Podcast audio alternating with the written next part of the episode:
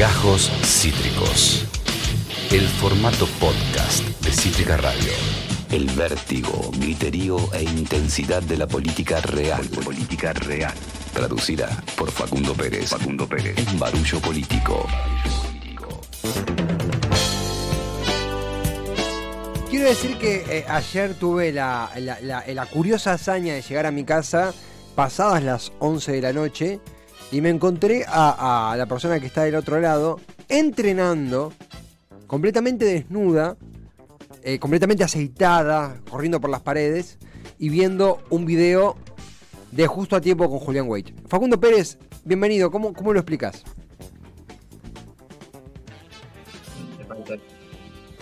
Ay, vos sabés que justo se cortó, ¿cómo dice Facu?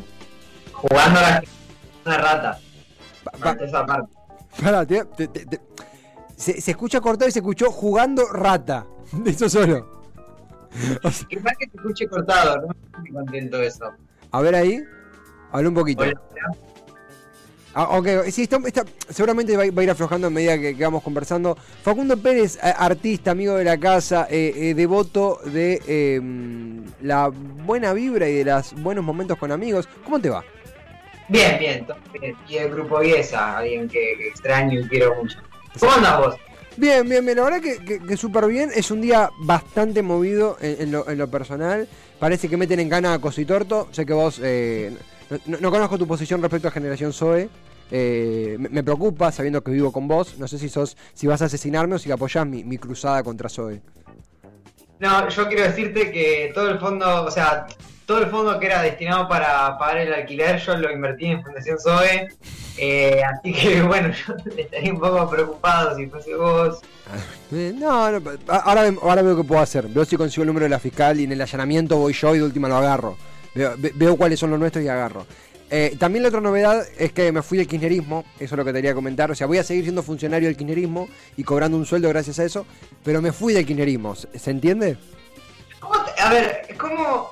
Sí, te entiendo completamente. Tu remera roja y las últimas notas ya lo venían eh, planteando.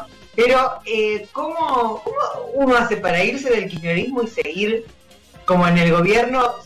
Supuestamente, o sea, ¿a quién responde Bernie? Se fue el kirchnerismo. ¿A quién responde? Si bardea Alberto. Si nunca estuvo cerca de Massa. ¿A quién responde? A ver, es genial porque lo hace, digamos, supo- supo- suponiendo que Bernie es peronista, ponele que sí. Eh, el peronismo históricamente fue geopolíticamente eh, em, no identificable, fue geopolíticamente no eh, sintetizable. Ahora te digo porque ahí tenemos el, comentario de Bernie. Eh, las elecciones que no hablo. ¿Que no hablo más? ¿No hablo más? No. Están todos de Con Cinti, con Fernández. De Hablando de. Fernández, con ella dos hablan por lo menos. Uh, hace mucho. ¿Era presidente? Mucho. Sí. Así- De que no era con Cristina. la última vez No, creo no, que fue eh. a la UNAM. Hablando de. Fernández y con Cristina, Ah, después de las elecciones que no hablo. ¿que no hablo más? ¿No hablo más? No. Están todos de Con Cinti, con. Silvia Fernández. Están todos de Hablando de. Fernández, con ella dos hablan, por lo menos, lo, de, Fernández. lo de- lo del kirchnerismo es una, es una decisión mía. Eh, decidí apartarme de ese espacio político al cual quiero, respeto, pertenecí durante 33 años, le di más de la mitad de mi vida, este, pero me parece que uno a veces toma decisiones, tiene que cortar el Perdón, cordón umbilical. Pido, y pido permiso hace- para pregunta obvia. ¿Usted no es más kirchnerista? No, no es más kirchner- Yo me fui del kirchnerismo, de ese espacio político, me fui, creo que eh, me fui con dolor, me fui con tristeza, este, respeto la figura de Cristina, creo que es eh, la única dirigente que tiene un modelo de país en la cabeza que le puede gustar o no gustar. Eh, tengo, a mí nunca me va a encontrar eh, criticando a Cristina, por el contrario, pero creo Bueno, eh, la palabra de Sergio Berni, eh, re- retomo un toque, pero ante- antes de eso dijo 33 años, él era kirchnerista de que Néstor era intendente de Río Gallegos, lo cual lo hace eh, eh, viajero en el tiempo, básicamente. Total, totalmente. Era, es un hijo, un hijo, un cuñado, no sé, un hermano de Néstor. Total. Lo, lo sigue, cemento. To- ah, Totalmente, desde cemento, absolutamente. Además, es genial la frase me fui del kirchnerismo, dicho desde Berni, un funcionario del gobierno de Axel Kicillof, eh, alguien muy referenciado al kirchnerismo, pero más allá de eso, ¿cómo te vas de...? El peronismo históricamente fue más que un partido, un movimiento, ¿verdad? Uno dice partido justicialista, la verdad que el partido justicialista, más allá de la historia, la técnica y la, logística y el estatus legal, no somos un país que se caracteriza, o al menos el peronismo, por un estatus partidario. De hecho, el peronismo ha estado proscripto, el peronismo ha tenido eh, primarias abiertas, digo, hemos tenido tres candidatos peronistas. Más allá de eso, el irse a un lugar no geo- geopolíticamente no localizable, eh, siendo Claro. funcionario y anunciarlo en un programa de televisión, eh, yo no, per- o sea, no, no, no, no quiero que suene mal, no digo, eh, este es un chiste, es un meme. No me lo puedo tomar en serio. No, no, es como, es, es un loop de algo que Bernie repite constantemente. Sí, es que no, o sea, no, no hay una consecuencia clara de irse al kirchnerismo, porque si me decís que Werner era parte de la cámpora y se fue de la cámpora, bueno, o si se fue del, del Partido Justicialista, pero ¿qué, esto es lo que decías vos, ¿no? Como, ¿qué es el kirchnerismo? No, no, no, no existe el kirchnerismo, ¿qué es irse del kirchnerismo? Obviamente es una cuestión sens- sensacionalista, lo dicen en el programa de Doman, en Canal 13, eh, como, no, es Bernie siendo Bernie, estoy de acuerdo con lo que decís. Totalmente. ¿No era candidato a presidente, Doman? No, eso ya fue, ¿no? De independiente, ya. Sí. No, pará. No, pero no, no era candidato. Yo lo iba, yo lo iba a votar. Eh, eh, eh, yendo por ese lado. Hoy, hoy- que es un día de, de, de- gente bajándose de cosas. Hoy que es Sí. mucha gente, mucha gente está bajando de cosas de golpe. Eh, hay un, hay un chiste que hace saborido que no lo voy a, a recordar totalmente, así que lo voy a contar como pueda. Seguramente de manera mucho peor y horripilante que lo ha hecho Saborido, que sí es el que tiene talento. Pero contaba de un, un tipo cuya voluntad era bajarse de cosas. Era como, bueno, yo la verdad me quiero bajar del Nobel de la Paz, no me corresponde. Boludo, no te nominaron. No, déjame que me baje. Yo lo entiendo, entiendo. En un año donde no hay competencia electoral, donde no podés subir, porque nadie va a ascender en puestos sacando a alguien que puede ser nombrado ministro, sí, pero por voto popular nadie va a ascender en puestos, por voluntad popular nadie va a ascender en su posición, más allá de la decisión de un superior que lo ascienda, eh, el único camino es hacia abajo. De repente eh, se baja Máximo Kirchner de la presidencia, es visto como un gesto de principios. Se va eh, Bernie del kirchnerismo, es visto como un gesto eh, electoral. Ahora, mi pregunta es, te lo formulo también como pregunta para, para, intercambiar. Eh, yo, no sé, yo creo que Bernie devalúa su posibilidad electoral con esto. ¿Por qué? Porque es un tipo que no ahora, hace años está, por lo menos dos, tres años, eh, kickboxeando al kirchnerismo, a Alberto, a la cámpora. Eh, entiendo que lo hace para agradar a un perfil de la sociedad, no lo sé. Pero tengo la sensación de, de- que, de que está siendo Bernie un mártir que nadie pidió de una causa que solamente él ve. No sé vos cómo lo sentís. la estrategia de Bernie es rarísima desde hace rato. Digo, Bernie supuestamente quiere ser gobernador de la provincia, o el rumor que se corre es un poco eso. Y la única manera que Bernie podría ser gobernador de la provincia es jugar dentro del peronismo, digo, orgánicamente. Sí. Por fuera, Bernie no, no, no tiene rastro electoral, no va a tener. Y en algún momento todos y todas pensábamos que, o muchos, pensábamos que Bernie era una estrategia propia del frente de todos para retener votos quizás más de centro derecha, más duros con ciertas cuestiones sociales o lo que fuese. Bueno, parece que va un poquito más profundo que esa pose y, y no, no se entiende muy bien. La, la verdad que también algo que, que pensaba cuando mencionabas esto de tener nuestro propio Bolsonaro domesticado para que, para que chupe votos, digo, es, es genial, no, no, no, no digo que lo estés haciendo vos, digo, lo hacemos todos. Lo de pensar, viste, en clave electoral. Lo de decir, esto sirve para 2023, esto. Y realmente, no solamente falta tanto, que, que es lo obvio, sino también después todos. El, el- tablero puede ser pateado de manera tan sutil como pasó en, en 2019 con, con con el caso de Alberto.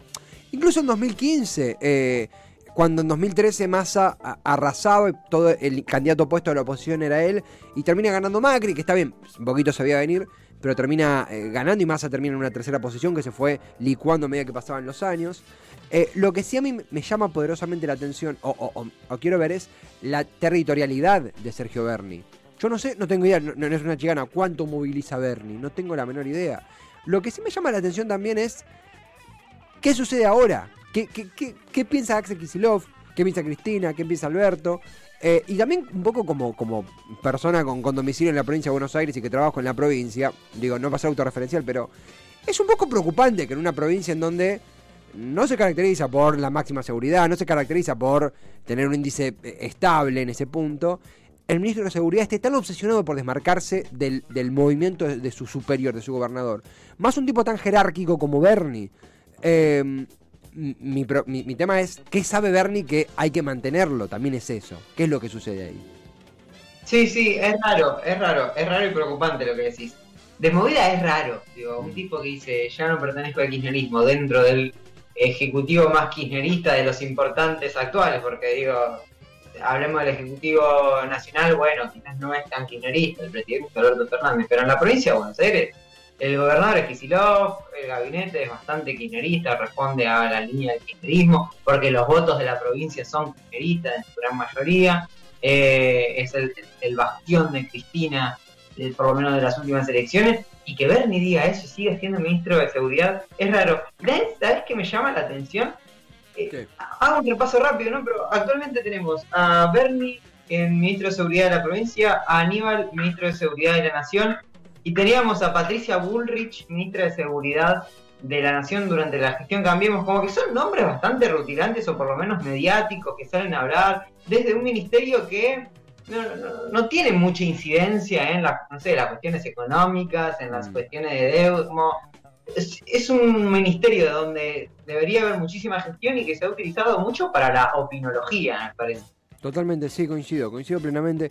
Estamos en Barullo Político con eh, eh, Facundo Pérez, analizando un poquito diferentes momentos de la semana eh, que, que- que pasó, en este caso las frases de Bernie. También, eh, ya para cerrar eh, Bernie e ir a otro tema, pero, a ver, la, logística de Bernie como ministro de Seguridad de la provincia está muy en línea con los intendentes, está muy en línea con eh, lo que sucede en los diferentes municipios. Hay algo, algo que me hace pensar en un, más en un acting que en un hecho, eh, en algo de fáctico. Algo que sucede, algo de hecho. Eh, algo que sucede mucho con los intendentes, eh, mismo cuando está esa mudanza, ocurrió eso de masa de golpe absorbida a ciertos intendentes, intendentes que después volvieron con el frente de todos, incluso antes. Hay mucho show a veces en la política provincial, más que hechos, más que acciones concretas. Yo medio fan- fantaseo esa, esa charla entre Bernie y los intendentes, diciéndole es puro acting, diciéndole, che, nadie, no me voy del kirchnerismo. Eh, porque, porque es irse, de nuevo, volviendo al principio, de un no lugar, y porque al fin y al cabo, yo siento que de la verdadera estrategia de Bernie o de lo que es Bernie, terminamos sabiendo muy poco. Digo, me pareció más un show que una jugada. No sé si es subestimarlo, no sé eso, eso ya me excede.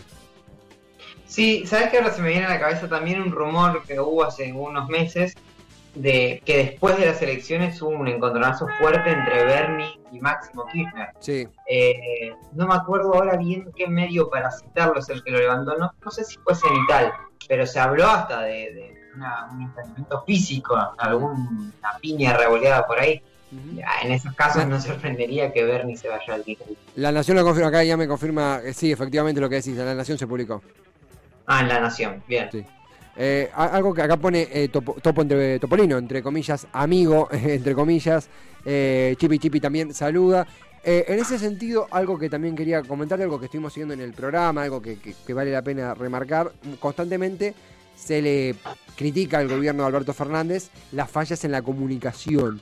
Eh, algo que ha sido moneda corriente, me parece que el rol de, de Gabriela Cerúti, que al principio tenía ciertas dudas, yo decía, che, ¿cómo puede funcionar? Creo que está dando buenos frutos. Vamos a hacer el intento, si se puede, con mucha paciencia, con mucha tranquilidad, con mucho tiempo, de ver si Cítrica puede llegar a las conferencias. Eh, digo, soñar no cuesta nada. Eh, en ese sentido, algo que se dice y, se ve en los hechos es cómo el gobierno está dando el debate por los recursos naturales.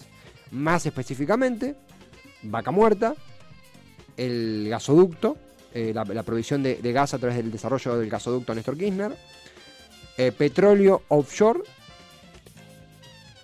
Iba a incluir megaminería, pero no, megaminería lo excluyo porque es, es un caso aparte.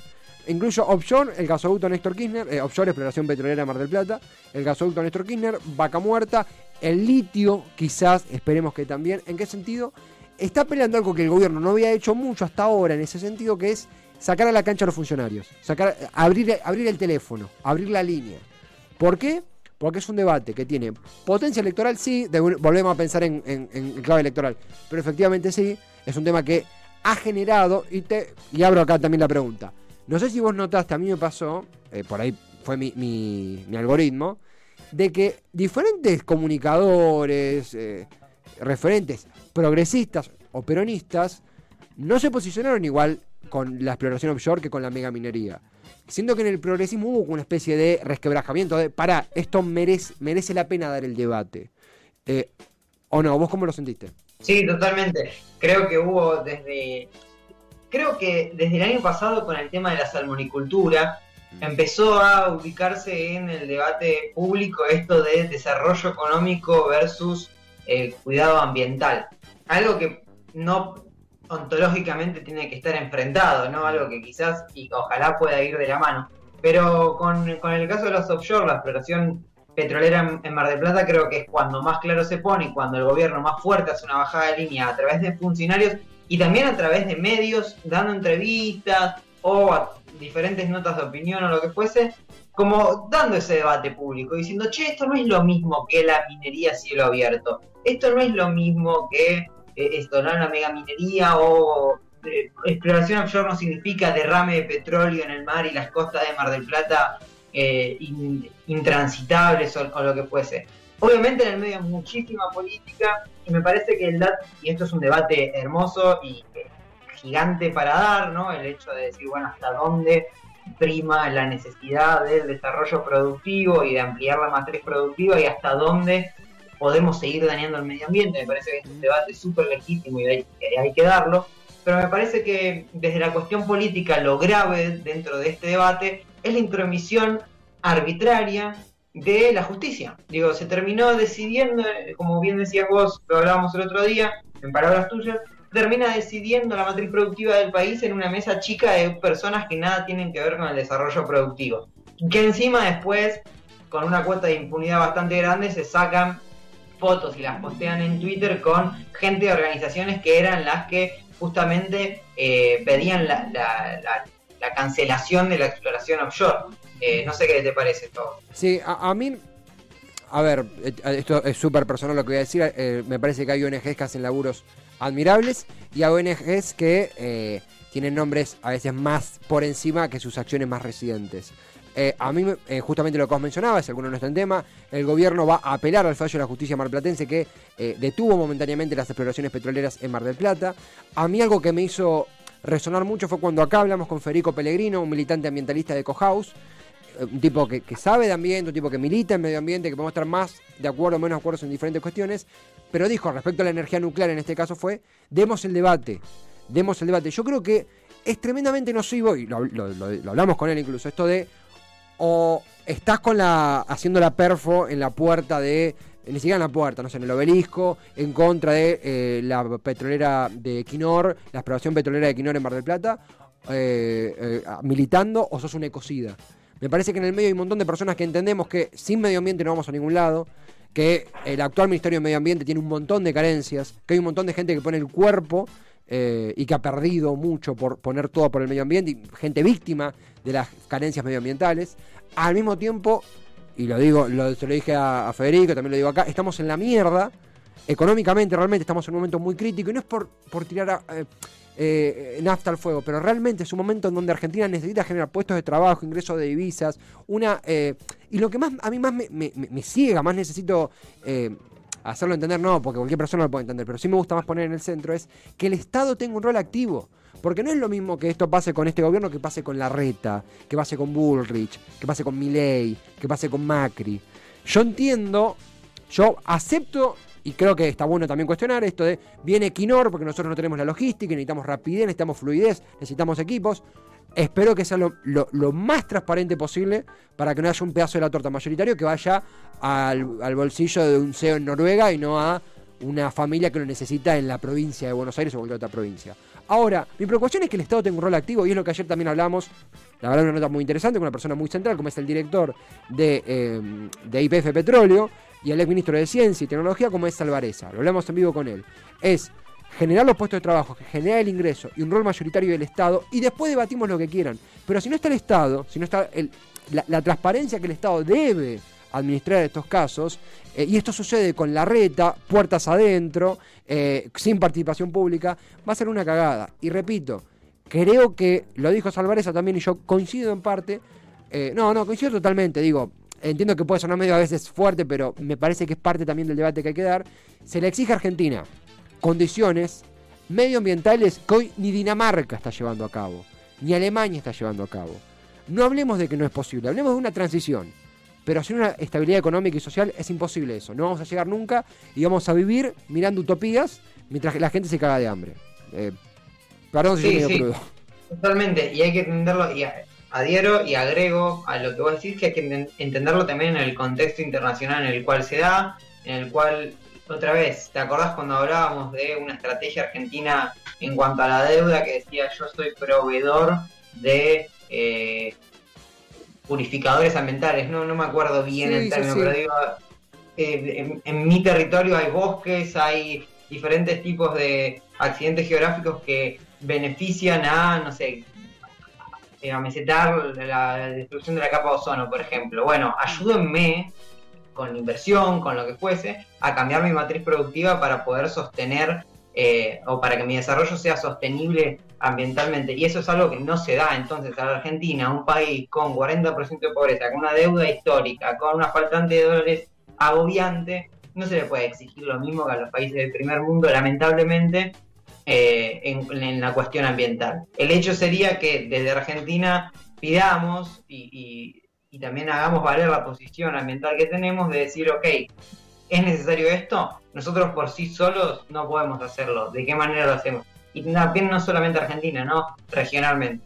Y por último, déjame felicitarte por la nota con Salvareza y decir que Salvareza claramente a, a las luces de hoy fue uno de los responsables de la derrota en las PASO el año pasado, ¿no? Porque, digo, voló su cabeza luego de la, de la derrota y el, el gobierno mejoró electoralmente. Así que el pobre Salvareza era él la, la cosa. Re- realmente digo, uno estuvo ayer acá en, en- en la radio, por ende parece como, ah, porque estuvo acá.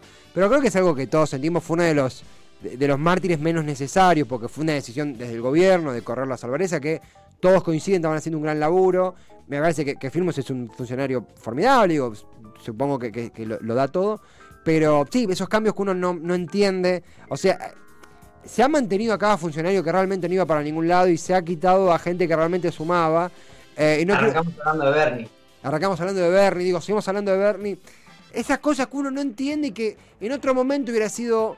No, bueno, la causa. La causa las bolas. La verdad que es una cagada que sucedan estas cosas y está bueno decirlo así, sin, sin, sin tapujos. La verdad que eh, ne- necesitábamos esta charla entre ambos siempre.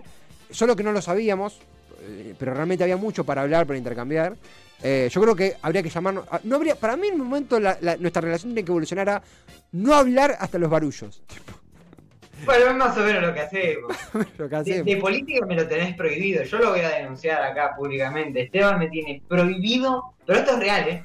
Prohibido hablar de política eh, fuera del programa. Es real. Una vez fuimos a tomar una birra y le digo, che, ¿cómo ves la cosa? Y te dormía. Es increíble. No puedo hablar de política con Esteban. No, podés, podés, podés. Solo eh, Esteban fuera de la radio es un Esteban que también tiene, eh, tiene intereses eh, más espurios, más, más, más lujuriosos, sí, sí. Entonces ne- necesito volcar con vos. vos. Vos has sido víctima de mis, de mis, de, de mis descargos, así que prometo, prometo hablar más de política en casa, te lo prometo. No, me haces un bien. Me haces un bien. La primera vez que me dicen eso en mi vida. Facundo, gracias por, no, en serio, por esta charla. La verdad que eh, hemos hablado de dos temas muy diferentes entre sí y muy parecidos también en, en- en algunos puntos. Esas frases hechas que uno no sabe qué significan, pero que está bueno decir. Eh, Yo solamente digo que sigo en la totalmente. gracias totales. Gran cierre de semana, mejor fin de. Nos reencontramos la semana entrante en más barullo. Dale, claro que sí. Saludos a todos ahí en Cítrica. Lo mismo, Facu, gracias a ti, a Facundo Pérez, todo sobre la mesa, todas eh, las cartas sobre las cartas a la mesa. Eh, hablando de la salida del kirchnerismo de Bernie, hablando del el debate por la explotación offshore, hablando de la realidad argentina. Eso sucede en Barullo Político. ¿Con quién otro? Sino nuestro artista amigo, analista político, genio Facundo Pérez. Esto fue Gajos Cítricos. Encontrá los contenidos de Cítrica Radio en formato podcast en Spotify, YouTube o en nuestra página web.